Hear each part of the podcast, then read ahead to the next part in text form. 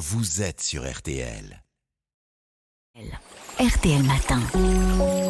Ça va beaucoup mieux. Avec vous, donc, euh, Aline, ce matin, aujourd'hui, vous nous parlez de la mémoire qui peut nous jouer des tours comme euh, le corps. Est-ce qu'il faut l'entretenir, cette mémoire? Eh bien oui, parce qu'avec l'entraînement, la mémoire répond mieux. Hein, et puis il y a plein de façons de la faire travailler. On peut la stimuler avec des activités très variées, physiques et intellectuelles.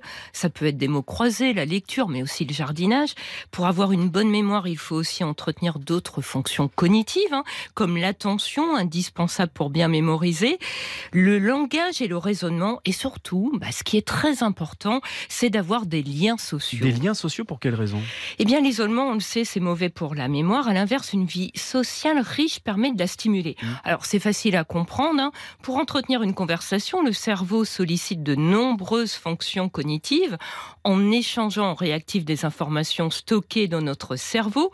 C'est excellent pour la mémoire car de cette façon, nous consolidons nos connaissances. Si par exemple on raconte à quelqu'un le film qu'on a vu dernièrement, ben, on aura plus de chances de s'en souvenir.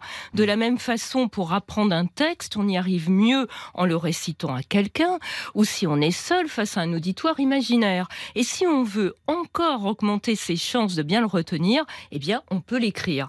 Ainsi, on, on active plusieurs mémoires verbales. Je dis le texte à voix haute, auditive, je l'entends, et visuelle, je le lis et je l'écris. Oui. Aline, dans, dans la vie quotidienne, on peut oublier certaines choses, hein, par exemple, euh, plus souvenir euh, ce qu'on a fait- de ce qu'on a fait de ses clés. Euh, vous avez des astuces pour s'en souvenir? Mais alors, selon Annie Cornuléry, orthophoniste et auteur de plusieurs ouvrages hein, de stimulation que, cognitive que j'ai interviewé, un moyen efficace de se souvenir où on a mis ses clés, c'est d'abord de faire de la prévention, de les poser toujours au même endroit. Et si on n'est pas dans un lieu habituel, en posant ses clés, il faut se concentrer sur le geste, le voir dans sa tête et en même temps se dire mentalement, j'ai posé mes clés sur la commode par exemple.